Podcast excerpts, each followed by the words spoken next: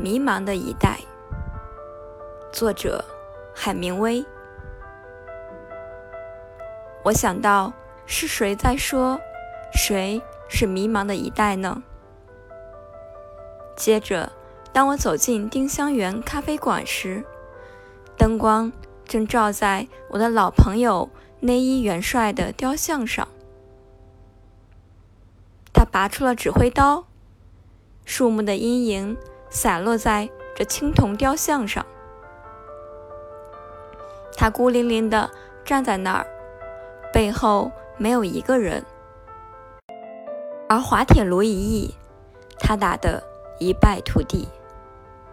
我想起所有的一代代人，都让一些事情给搞得迷茫了。